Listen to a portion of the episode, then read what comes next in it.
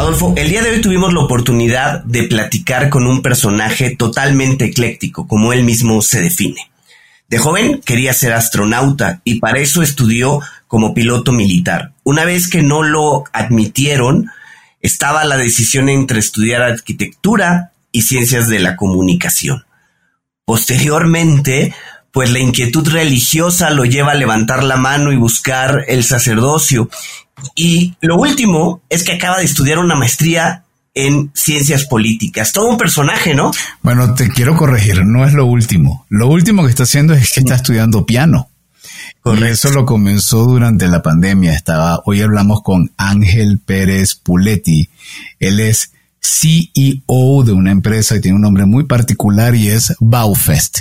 Si escuchan este episodio, van a ver de dónde sale el nombre, cómo está acompañando a las empresas con el desarrollo de su transformación digital y además nos va a hablar de la presencia de su compañía en ciudades como Seattle, Miami, Madrid, Linares, Ciudad de México, Buenos Aires, Santiago de Chile, Lima y Montevideo.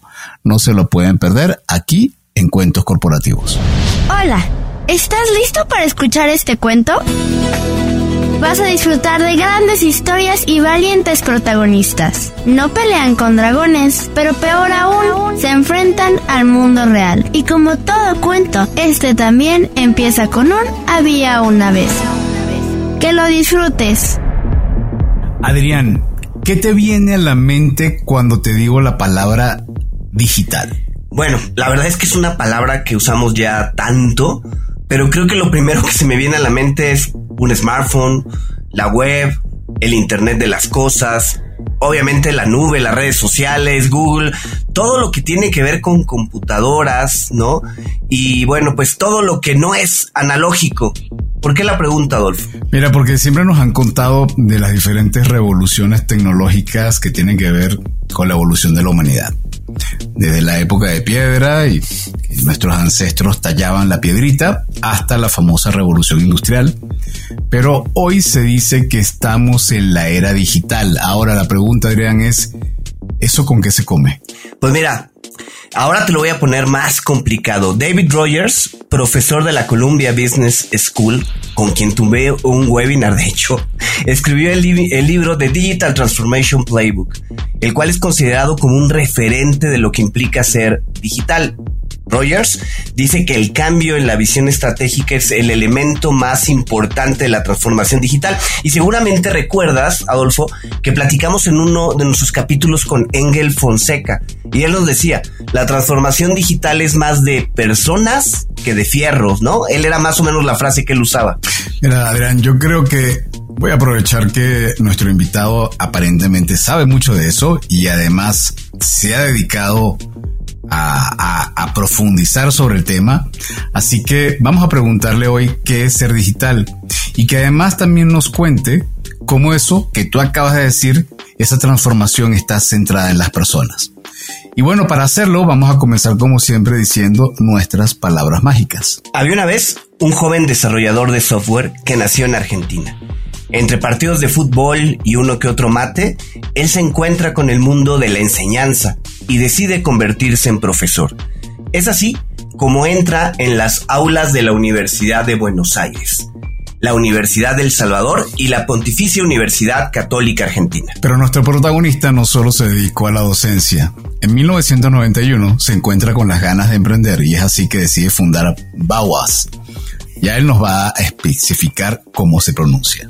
Pero esta es una empresa que toma su nombre de la escuela de diseño alemana que buscó integrar el arte y la industria con un enfoque centrado, adivinen qué, en las personas. Es así como Ángel Pérez Puletti, nuestro invitado, creó una empresa de desarrollo de productos digitales que destacó desde el principio por su visión humanista de la tecnología. Su objetivo era combinar creatividad y diseño con las mejores prácticas de la ingeniería y el enfoque industrial dirigido a la calidad del producto, propios de la Bauhaus. En el 94 la empresa cambió su nombre a Baufest un juego de palabras que alude al significado construcción sólida en alemán. La empresa pasó a ser un negocio local argentino a una multinacional con oficinas en Seattle, Miami, Madrid, Linares, Ciudad de México, Buenos Aires, Santiago de Chile, Lima y Montevideo. cerrando este año fiscal con una facturación global de más de 50 millones de dólares. Ángel, un gusto tenerte en Cuentos Corporativos. Bienvenido. ¿Cómo te encuentras? Bien, bueno, muy, muchas gracias, este, Adolfo, Adrián, por, por la introducción, muy linda y, bueno, muy bien. saludo para ustedes y para toda la, audiencia. Oye, Ángel, y bueno, queremos comenzar conociendo un poco más de ti, pero digamos un poco fuera de la parte curricular que ya platicamos, ¿no? Eres desarrollador, te has dedicado mucho tiempo a la docencia, pero cuando no estás trabajando, ¿a qué te dedicas? ¿A qué equipo le vas? Eh, cómo te gustan los asados. Platícanos un poco de ti. Bueno, bueno, muchas gracias. Me, encanta porque, digamos, yo soy muy un convencido de que uno tiene una vida eh, eh, holística, digamos, ¿no? mucho más allá de, su trabajo, digamos, ¿no? Y, este, en particular, ahora en este tiempo, yo soy una persona muy ecléctica, que cree mucho en la formación este, y, en, las experiencias, digamos, variadas en la vida y no solo en, el mundo profesional. En este momento, y me gusta mucho la, cosa artística, tengo algo este, por ese lado, aparte de lo empresarial y de lo ingenieril, que, me marcaron mucho en mi actividad. Este, hoy tengo una familia, digamos, estoy casado y tengo un hijo y le dedico bastante tiempo a eso. Este, pero aparte estoy, hace unos años tomé el desafío de aprender piano. que, no sé si está acá atrás mío. Este, eh, así que bueno, un poco el tiempo libre lo dedico entre un poco la familia, los amigos, que también es algo que me, gusta mucho este, cultivar, este, y tratar de aprender piano. que a esta edad yo tengo 58, digamos, hace unos añitos que estoy tratando de, de aprender, este, cuesta. ¿Hace cuánto comenzaste con el piano? Y arranqué en la pandemia, así que ahora ya les diría tres años más o menos. Ah, bueno, nosotros también arrancamos en la pandemia, así que el piano y, nuestro podcast tienen algo en común. Y no te, y no, no, no nos quedó muy claro eh, ¿A cuál es tu equipo de fútbol preferido? Bueno, yo soy bastante futbolero, me gusta el fútbol. Este, con, mi hijo somos hinchas de un equipo argentino que se llama Vélez Arfield, que no es así de, no es, no es Boca River, digamos, no son de los equipos más conocidos de Argentina, pero es un equipo importante.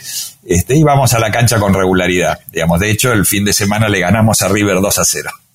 Buenísimo. un día, un día de lluvia, frío de Buenos Aires, pero fuimos a la cancha.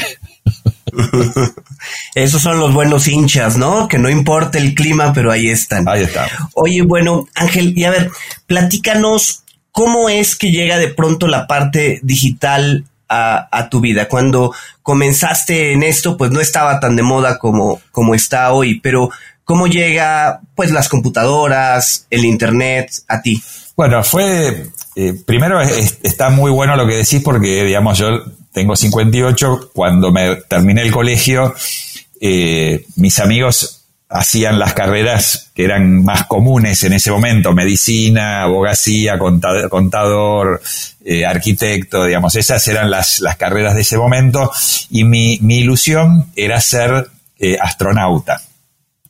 Yo quería, esa era mi, ilusión. Y para ser astronauta, la, la, única posibilidad que tenía era ser primero piloto de avión y en particular piloto militar. Entonces yo quería ser piloto militar al principio.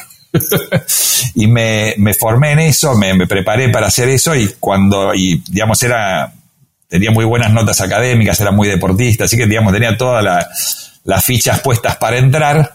Así que cuando terminé el secundario, fui directo ahí a la academia de, de piloto militar para ser astronauta y me rebotaron. me rebotaron porque me encontraron un problema en el corazón que, que después resultó ser que no era un problema, o sea, resultó que no, tenía ningún problema, pero no pude entrar. Y en, y en cuestión de unas pocas semanas tuve que decidir eh, qué carrera seguir. Y en ese momento fue un, un apuro, digamos, porque no, no, no venía pensando que podía estudiar otra cosa. Entonces me fui de, de, Córdoba, que imagínense, es como que tuve que ir a, yo vivía en el DF de, México y me tuve que ir a Monterrey, vamos a decir, por, por, para, para, hacer el examen y en el camino de Monterrey a México de vuelta me compré un manual de, que decía todas las carreras y me leí todas las carreras a ver cuál podía ser que me gustara. Bueno, y de ahí decidí dos, había, tenía dos, arquitectura y esta, que se llamaba Ciencias de la Computación, que me llamaba la atención. Y bueno, finalmente me decidí por esta sin haber tocado una computadora en mi vida. Este, eh, me anoté en la, en la universidad, era una universidad que se llama la Universidad de Buenos Aires, y la facultad en particular era la Facultad de Ciencias Exactas. A mí me gustaban las matemáticas y cosas por el estilo, entonces mm, se me daba por eso. Y bueno, en los primeros años eh, la carrera fue una carrera de, en, en, paralelo, digamos, o en una universidad que era, la base de la carrera era la misma de matemática y física y computación. Entonces estudiábamos mucho matemática pero no tocábamos una computadora, porque en esa época no había computadoras personales. Entonces, la carrera era toda teórica. ¿no? Claro, claro, exactamente, era toda teórica. Recién en el tercer año de la universidad tuvimos la primer, eh, la primer eh, materia en la que podíamos ir a hacer la computadora, ir a, ir a interactuar con una computadora y teníamos media hora por semana. que te dejaban tocar la computadora. Así que imagínate, estás esa media hora y ya te ponías un poco nervioso, no sabías qué hacer y se te terminaba la hora. Así que bueno, eh, yo pensé que no me gustaba la computación, la verdad. Después estudié matemática en paralelo. Quería, después se me dio, era, en esa época era muy católico, se me dio por ser cura. Ya estaba anotado para ser cura. Después me puse de novio y bueno, zafé de, de ser cura. Y pasó que me, contrataron para dar unos cursos de computación. yo era bastante bueno dando clases, entonces, este, y esa misma empresa me contrató para hacer unos programas eh, en la Apple II en ese momento, que era este, una computadora personal de las primeras que, sacó Apple. Y ahí me enganché. Ahí dije, ah, esto me gusta esto me divierte, esto me, parece lindo, este, esto me, apasiona. Yo de chico jugaba mucho con lo que serían ahora los Legos, este, que en ese momento tenían otra marca en Argentina que se llamaba Rusty, este, y me di cuenta que era como jugar. O sea, programar era como que me estaban pagando por hacer un juego, por jugar. Y bueno, a mí me encantaba eso, entre la formación matemática y esta cosa de jugar a los rastis, o sea, jugar a construir cosas en el mundo digital, me encantó. Y bueno, ahí me enganché y este, empecé a, trabajar de eso y bueno, acá 58, son 30 años, 40 años después, estamos acá. No, está increíble. La historia, cómo pasar de ser astronauta, piloto, ir en el coche y tomar una decisión entre arquitectura y computación y luego eh, verse vestido con sotana para luego estar con el sentado con una Apple II programando. Y todo eso a medida que se va dando, quiero imaginarme que entre vas uniendo los puntos o los bloques, en este caso muy parecido al Lego, y te vas encontrando con esta filosofía que hoy en día, o que marca el inicio de tu primera empresa, ¿no? Que es esta escuela alemana. Cuéntanos, por favor, cómo se pronuncia y de qué trata eh, su método. Primero te, corrijo, eh, Baufest, que empezó siendo Baufest, es mi tercera empresa. Ah, imagínate. en la universidad hicimos una con unos amigos, después eh, fui socio de otra empresa y a los 25, 26 empecé con, con esta empresa de hoy que inicialmente se llamaba Bauhaus, se dice Bauhaus, en alemán. Este, yo tengo ese tema, como te decía, que, creo en la formación ecléctica, además me gusta mucho el arte. En esa época de los 20 eh, estudié teatro, hice una carrera de teatro que terminé, eh, pintaba, eh, hacía arte plástico, digamos, este, Tú, eres lo que dirían en mi tierra un estuche de monerías. Con de todos los moldes, dirían por acá. Totalmente, totalmente. Mira, mi, primer estudio así de teatro fue haciendo mimo. mimo, vieron lo que hacen así, ¿no? Que, no hablan y hacen. Este, eh, y el tema de la Bauhaus, ¿por qué, ¿por qué nos gustó, nos interesó en esa época el tema de la Bauhaus? En esa época, en el año 91, el, mundo del software era muy artesanal. Era muy artesanal. Y yo en la universidad había estudiado, estaba estudiando en la Facultad de Ciencias Exactas de la UBA, de, la Universidad de Buenos Aires, que es una universidad eh, como muy, eh, muy seria, digamos, en cuanto a, eh, digamos, la calidad de los productos y las metodologías de trabajo. O sea, es una, es una empresa, es una universidad que le pone mucho foco al, a hacer las cosas bien, digamos, ¿no? Entonces yo veía que en el mundo de la industria de software en ese momento, la cosa era como muy artística, demasiado artesanal, y que le faltaba ese mundo más ingenieril, más estructurado de poder hacer los productos, digamos, con una calidad más estandarizada, digamos, ¿no? Entonces, eh, le pusimos este nombre de la Bauhaus por eso, porque esta es, fue una escuela de diseño que hubo en Alemania en la entreguerra, entre 1917 y 1932-33, que la cerró el nazismo, en un momento de Alemania, digamos, que tenía como muchas características que, convergían. Por un lado, el desarrollo industrial que había hasta ese momento, pero que no había tocado todavía con lo que hoy es el design thinking, el diseño industrial, o sea, el vínculo entre esta cosa más, digamos, de diseño artístico puesto al servicio de la industria. Y al revés, la industria todavía no había entrado en el mundo del arte.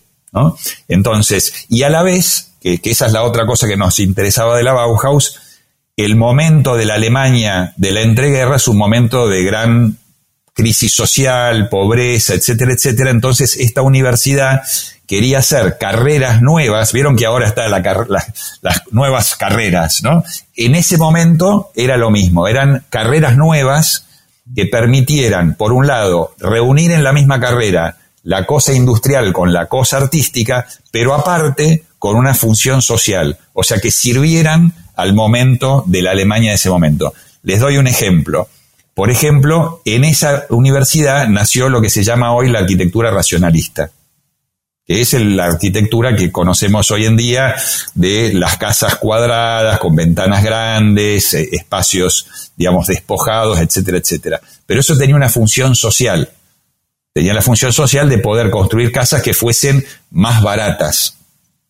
Entonces fue sacarle los adornos de la, de la arquitectura que había en ese momento, que eran un lujo para ese momento, generar espacios que fuesen lindos, agradables, pero a la vez baratos de construir.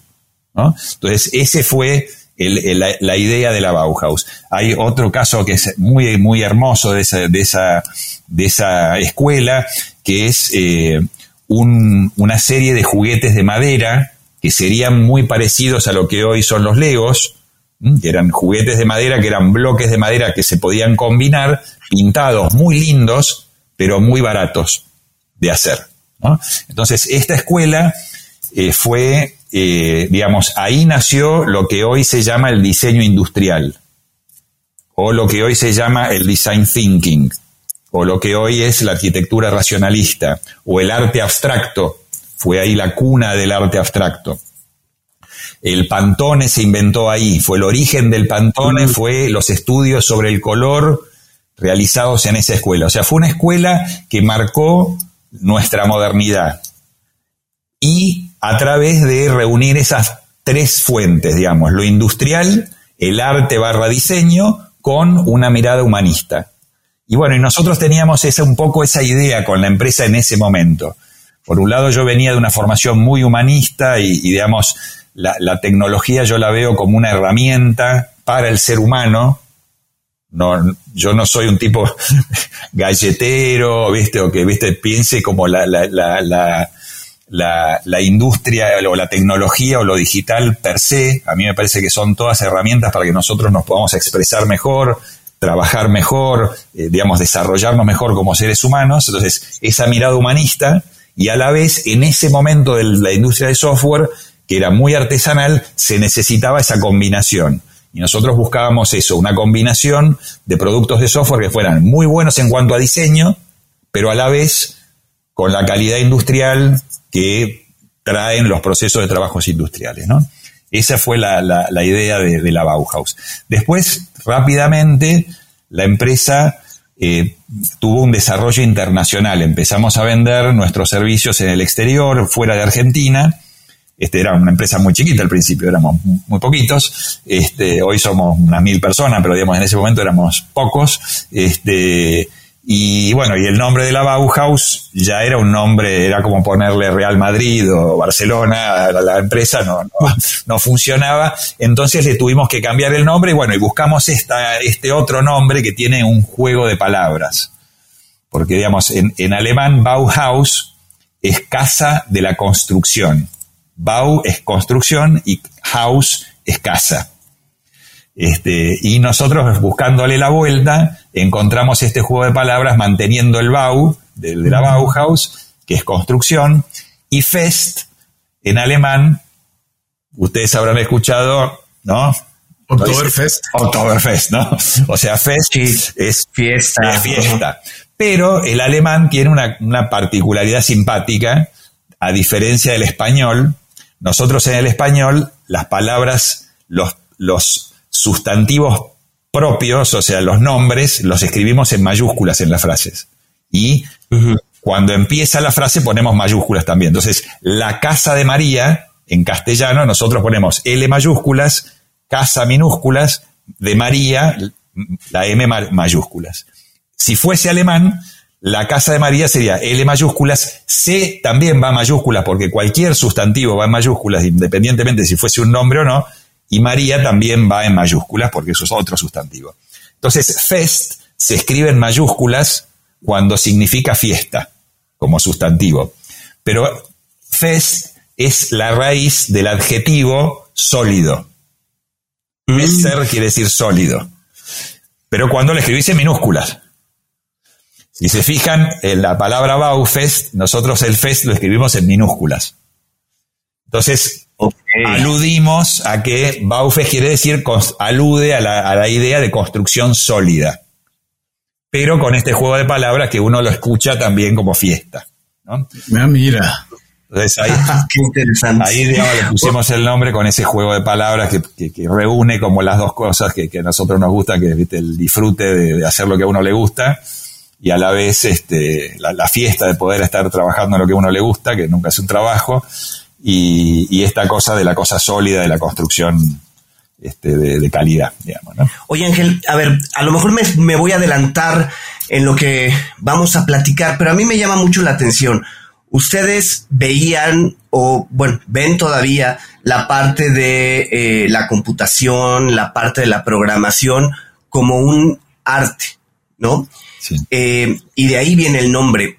Hoy con todo este tema de inteligencia artificial, donde a lo mejor justo el toque personalizado, el toque creativo, pues ya no es hecho por un humano, se pierde y viene todo esto de, pues no sé, una de pronto industrialización de fotografías, ¿no? Y ahora hacen un montón de fotografías en diferentes aspectos de la persona o de diseños o de todo esto. ¿Piensas tú que eh, el mundo de la programación, de la computación, sigue ligado realmente a la creatividad o estamos llevándolo a una parte de industrialización donde pues un programita hace todo? Bueno, este está excelente la pregunta porque uno podría decir, bueno, la programación es... Pero sin embargo, eh, piensen en lo siguiente. Los programas se escriben. Se escriben quiere decir que se escriben con las manos en los teclados. O sea, ese programa de inteligencia artificial que hace programas, alguien lo escribió. ¿Se entiende la idea? Eso? O sea, nosotros tenemos un, aparato que si, si, le damos una orden hablada, hace programas. ¿no? Pero ese aparato, alguien lo escribió. Y, y cuando lo escribió, lo escribió con sus manos. Quiere decir que escribió con sus manos en el teclado. Y les puedo asegurar que las manos no son todas iguales. No es la, mano lo mismo, la mano de un Borges escribiendo un cuento, que no sé si ustedes allá en México es tan conocido, la, sé que es, es, que es mundial, pero no sé cuán conocidos son los personajes de Mafalda, ¿no? De, del cómic de Mafalda, ¿no?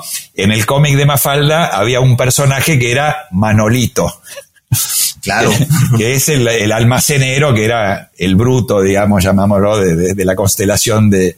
¿no? Entonces, no son las mismas manos, las manos de Borges escribiendo algo, que las manos de Manolito escribiendo algo. Y los programas se escriben. Entonces, siguen siendo un arte. Lo que pasa que, digamos, estamos haciendo arte, un, digamos, estamos haciendo arte que hace arte, pero alguien hace ese arte que hace arte. ¿Se entiende? Entonces, todavía hoy una parte de los programas lo hacen gente. y esa gente escribe con sus manos los programas. Y por más que hay una parte muy industrial hoy en la fabricación de software, les aseguro que no son las mismas manos las de Borges y las de Manolito cuando escriben un programa. Entonces, cuando uno ve un buen diseñador de software, bueno, es un buen diseñador de software. Y, es, y eso, digamos, tiene arte aún hoy. Ángel, llegó el momento de preguntarte, porque siento que podríamos disertar mucho sobre la parte humana eh, y de cómo se involucra con todo este, toda esta evolución eh, de la parte entre industrial y de tecnología. Pero quiero regresar a tu esencia y a lo que hoy en día estás, ¿no? Y sobre eso quiero preguntarte específicamente a qué se dedica y qué produce y qué genera Baufest. Pero no lo respondas todavía, Vamos a una pausa y al regreso Ángel nos comenta acerca de cuál es el output de Baufest. Ya regresamos. ¿Te fuiste de vacaciones y no sabes cómo retomar? ¿O ya te diste cuenta que se va a acabar el año y no te has puesto pilas con tus propósitos de año? No te preocupes, Back on Track es para ti. Es un entrenamiento de cuatro semanas con el cual vas a retomar el camino, vas a entrenar de manera eficiente, inteligente para progresar y no parar. Encuentra tu mejor versión con Back on Track en WOS. Descarga WOS y aprovecha nuestras tres formas de pago, mensual, trimestral o de una vez, comprométete todo el año a mantenerte en forma. Muy bien, Ángel. En el corte comentábamos, o tú hacías una disertación de una pregunta bastante interesante de Adrián acerca de la inteligencia artificial y el desarrollo de software. Nos platicaste acerca de cómo se involucra y cómo cada uno puede tener un componente distinto en función de eh, los dedos que lo programan. Y de ahí me pregunto entonces, ok, ¿qué hacen los dedos que están detrás de Baufest? ¿A qué específicamente se dedica Baufest? Bueno, Baufest es una empresa que trabaja para empresas. ¿no? Nosotros, eh, nuestros clientes son empresas grandes de América Latina, eh, de Estados Unidos y, de España a los que les fabricamos básicamente eh, productos digitales. Nosotros construimos, ayudamos a evolucionar los negocios de nuestros clientes, que son empresas grandes, eh, con tecnología. Entonces, básicamente, les ayudamos a transformar su negocio utilizando tecnología a medida. Les desarrollamos productos digitales, software, o les ayudamos a mejorar sus procesos y su toma de decisión utilizando sus datos y la potencia de la inteligencia artificial. ¿Mm? Eso es lo que hacemos. Construimos software a medida para eh, empresas grandes eh, en, Latinoamérica, Estados Unidos y este, Europa en España. ¿Mm? Es una compañía que está presente en siete países, ¿Mm? ustedes lo mencionaron al principio, eh, Argentina, Uruguay, Chile, Perú, México, Estados Unidos, y España. Eh, tiene más o menos unos mil empleados eh, y hacemos mm, unos 80, 100 proyectos de desarrollo de software cada año para estas empresas este, grandes. Les construimos su infraestructura digital. Oye Ángel, y a ver, y en este, en estos productos que maneja Baufest, se limitan a la parte de la programación o entran, por ejemplo, a trabajar con la transformación digital, ya incluyendo la parte de las personas? ¿Hasta dónde llegan? Buenísima la pregunta. Nosotros tenemos una, eh, un enfoque integral de los productos digitales, este, que van desde la concepción del producto basado en una necesidad de negocio, que tienen que hacer mejorar una parte de su negocio y para eso entienden que necesitan un producto digital. Entonces, en la parte de la concepción del producto, en la parte de la, del diseño de la interacción del producto con sus usuarios, con su público, que puede ser interno de la empresa o externo, el desarrollo de la arquitectura del producto tecnológico, la programación, el control de calidad, la implementación y el change management implica en las personas el cambio de, eh, digamos, de cultura o de procesos para que el producto sea exitoso. O sea, es una visión que nosotros llamamos end-to-end, -end, que va de punta a punta, un servicio que es eh, integral. Este, eh, como ustedes saben, eh, hoy la gran mayoría de las empresas ya transitan o, transitaron o están transitando esto que se llama la transformación digital, que, hoy está fuertemente orientada a la incorporación de inteligencia artificial a los procesos de trabajo. Y bueno, nosotros participamos en todo ese proceso de transformación digital que hoy en día tiene foco en incorporar eh, las capacidades de la inteligencia artificial en distintos procesos de trabajo este, para mejorar los negocios y para mejorar la relación de este, de las empresas con sus clientes. Hoy, a ver, se dice que la revolución digital comenzó a, ahí por los 80. O sea que si es así, estamos hablando de poco más de 20 años en este proceso de transformación. Hoy y tú comentabas hace unos minutos que estás ayudando a, o ayudan empresas que todavía están en este proceso. O sea, me sorprende que incluso aparezca la palabra todavía. Eh, ¿Sientes que aún hoy, 2023, eh, es algo donde este, realmente está en pañales, o sea, no en pañales, pero todavía le falta ese proceso de madurez? Y además quiero, quiero corregir algo porque dije 20 años, no, no, estamos hablando de 40 años. Claro, sí, sí. No, mira, yo lo, como lo entiendo es un proceso de capa sobre capa. Nosotros hoy estamos viviendo una oleada más de digitalización de las compañías, digamos. Como te decía, cuando yo empecé no había PCs en las compañías. Y bueno, como una primera oleada fue los sistemas centrales. Después vino una segunda oleada de la distribución con PCs. Después vino la oleada fuerte de los sistemas cliente-servidor que se llamaban en ese momento. Después vino la oleada fuerte de Internet. Después vino la oleada fuerte de la movilidad. Bueno, hoy viene una oleada fuerte. Bueno, después vino la, con la pandemia la transformación digital, digamos, lo que se llamó la transformación digital fuerte. Bueno, hoy viene una oleada más que es la incorporación de las capacidades de la inteligencia artificial que ya están más maduras. Yo en, el 89 me recibí haciendo mi especialización en inteligencia artificial en la universidad, ¿no? Y hacíamos este lenguaje natural y comprensión de texto y eh, reconocimiento de patrones ya en el 89. Lo que pasa hoy es que está maduro para que se haga una adopción masiva a todo ese tipo de, de tecnologías, digamos. Entonces ahora viene una oleada más que es hacer un pasito más de, transformación, que es incorporar estas nuevas herramientas que de vuelta yo, nosotros tenemos una visión muy centrada en las personas, entonces son más herramientas para que seamos más productivos y podamos hacer más cosas. Ese es la, el objetivo final, digamos, ¿no? Oye Ángel, a ver, eh, Bauhaus, ahora Baufest, tiene ya treinta y tantos años en el mercado, treinta y dos, treinta y tres años.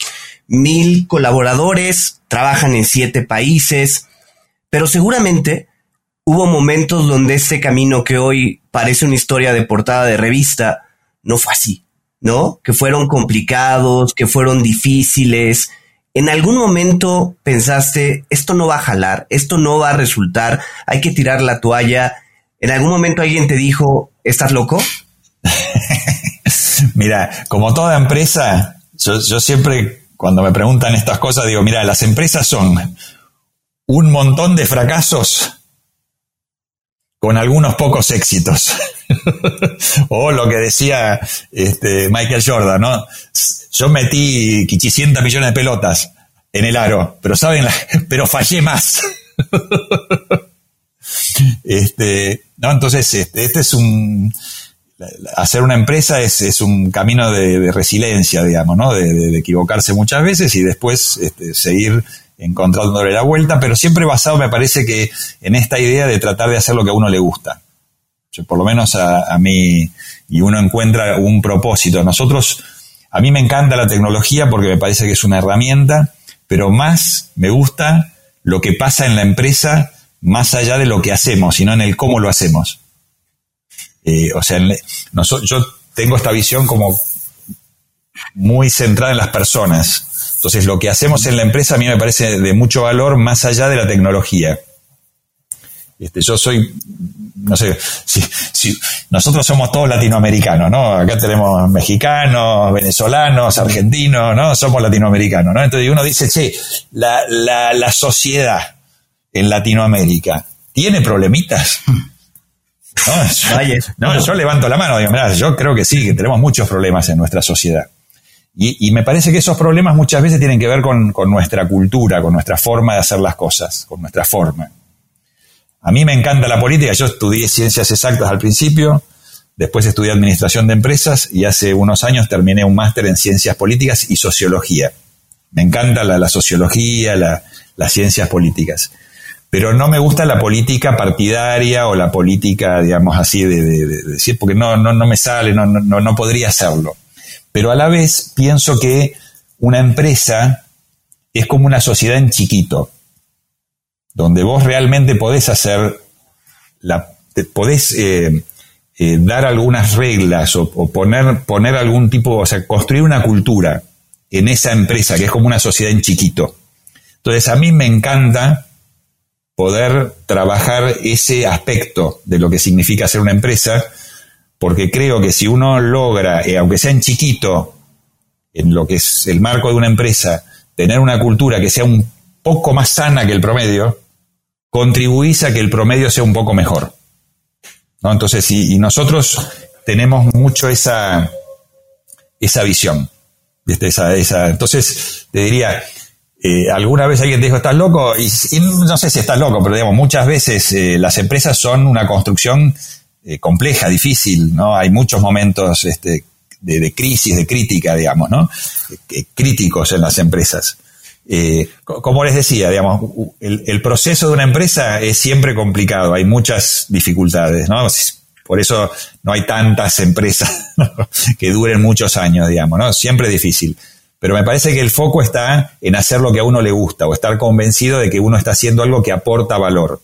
Nosotros aportamos valor desde dos ángulos, desde el ángulo de los productos digitales que creamos y desde este otro ángulo más social, que es tratar de construir una cultura sana dentro de la empresa que contribuya a que nuestras relaciones ayuden a que la sociedad sea un poquito mejor.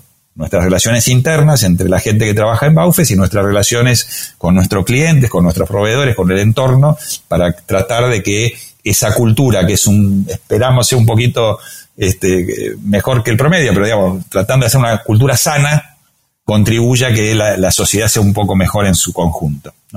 Entonces, eso es lo que por lo menos a, mí me, me alienta a seguir este camino.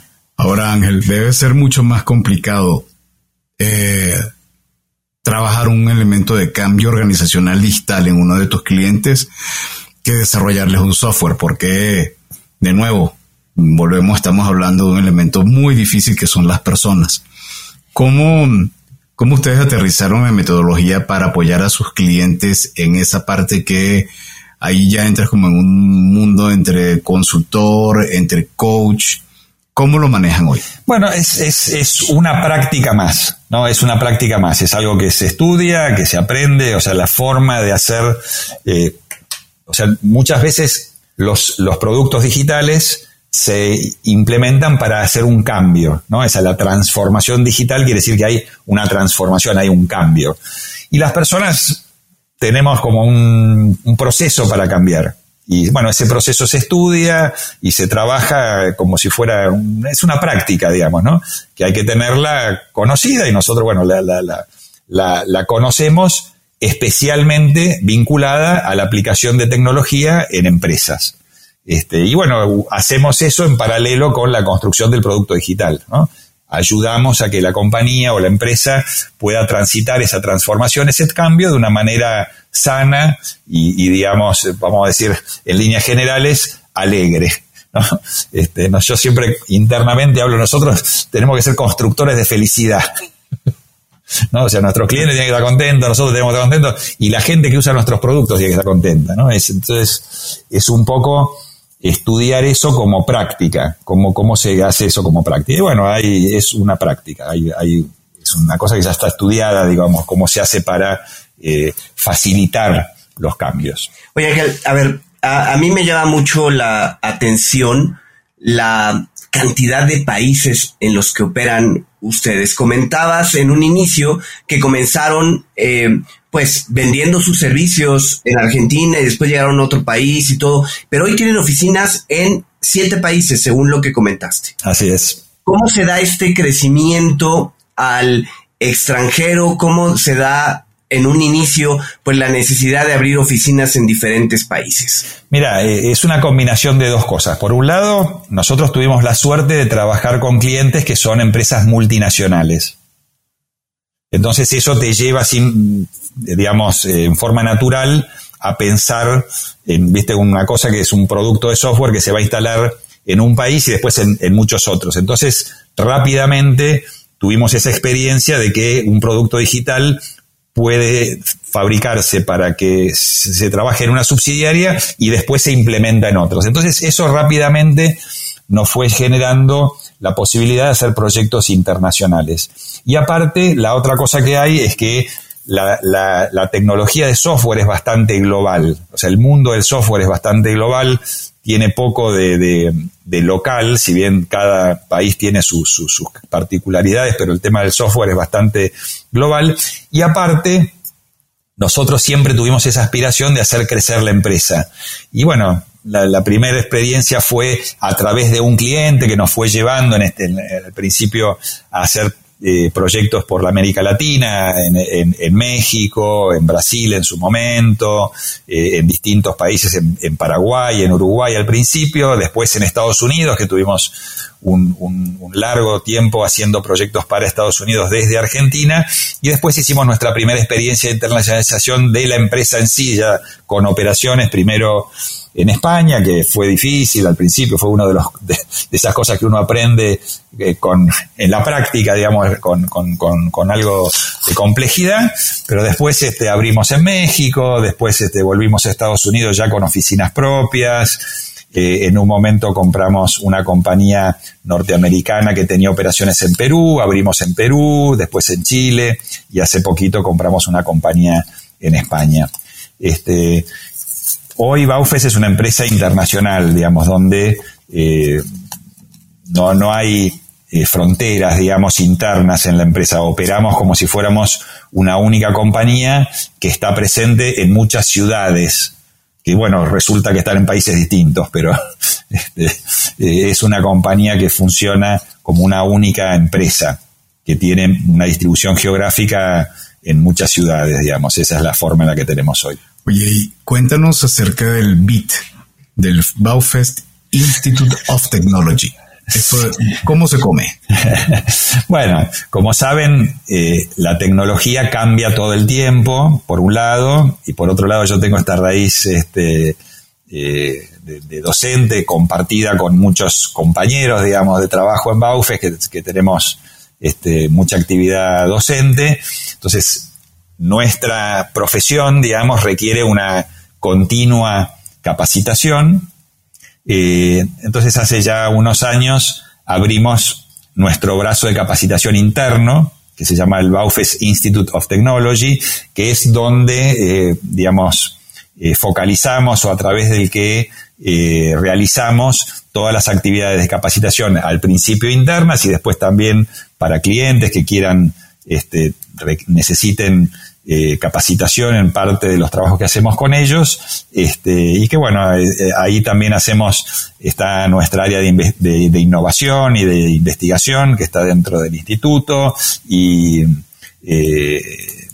bueno, es eso, es un, nuestro brazo de capacitación. este, nuestro pequeño este, MIT.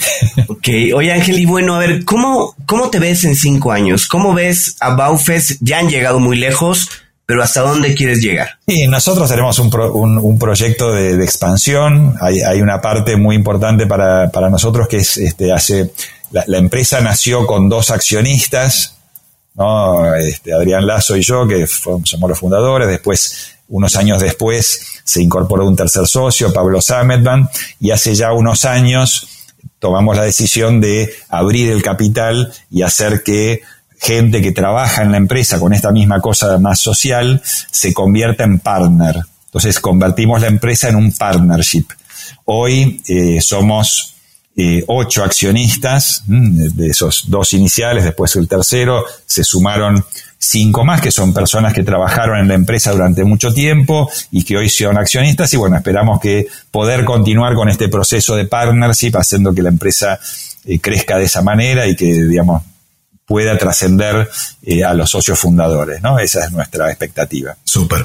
Bueno, te deseamos todo el éxito del mundo, Ángel, con la evolución y con el crecimiento que, va, que está teniendo Baufest y seguramente tendremos que hacer un, check de aquí a un año para ver cómo y en qué otros nuevos países se han ingresado.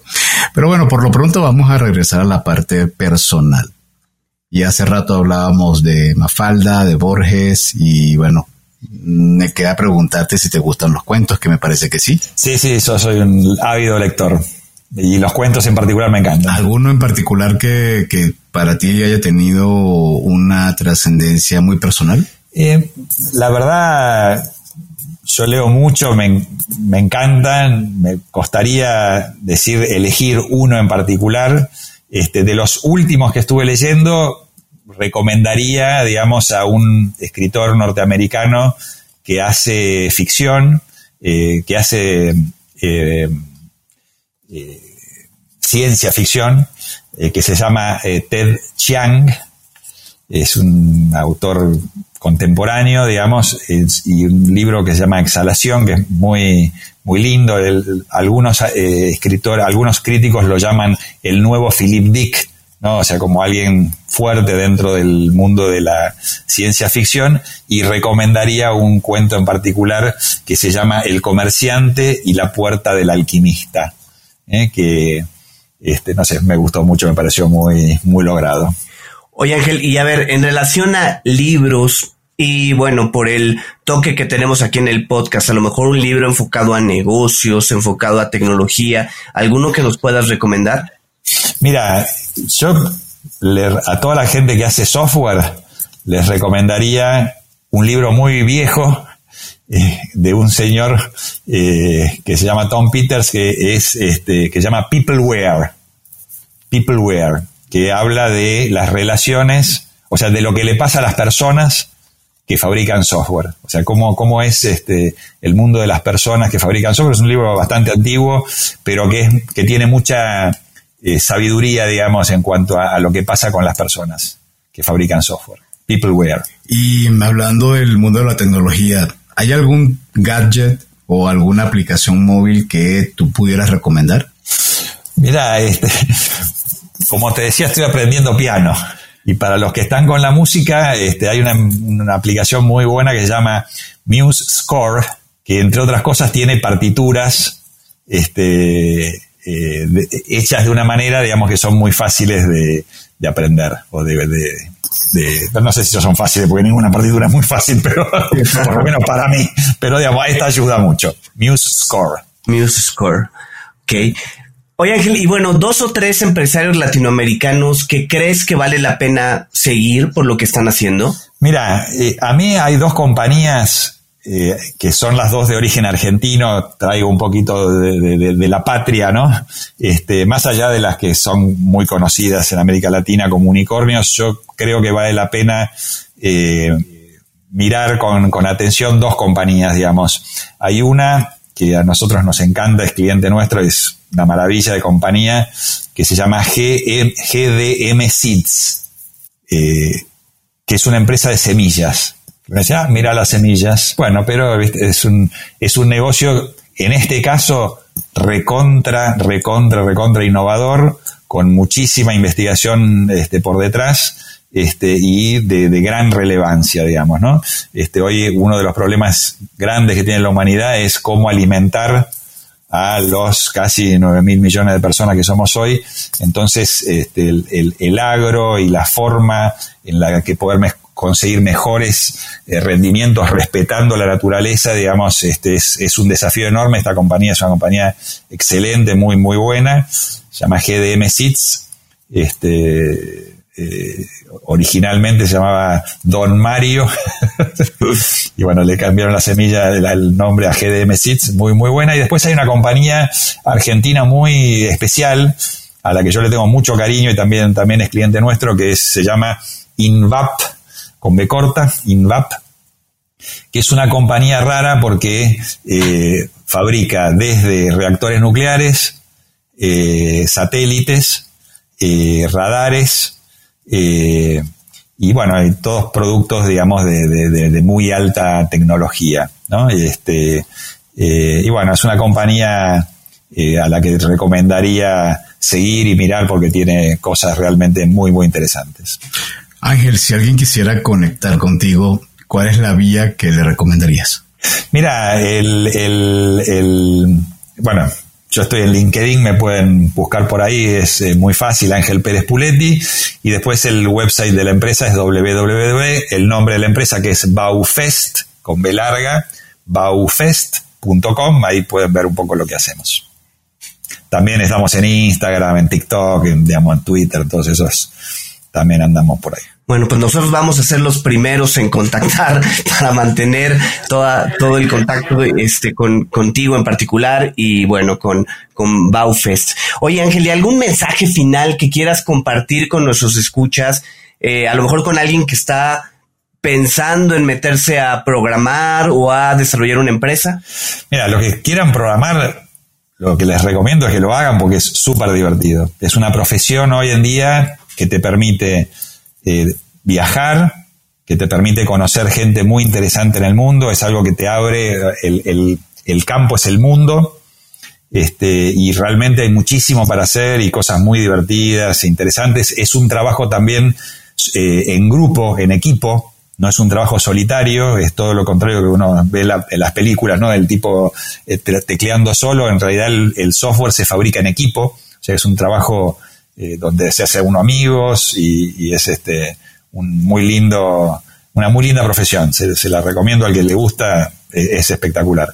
Y, a los que quieren hacer una empresa, también, eh, digamos, lo, único que les digo es, sepan que puede ser difícil, pero que si están haciendo lo que les gusta, y con, con pasión y con, con, con tesón, este, bueno, este, las cosas salen. Excelente. Bueno, Ángel, te agradecemos muchísimo por tu por habernos acompañado, por habernos dado esta oportunidad de viajar sobre por el mundo de la transformación digital. Y bueno, vamos a estar, como comentaba, muy atentos a la evolución de Baufest. Por lo pronto, te agradecemos a ti y a ti también que nos estás escuchando por habernos acompañado durante este episodio.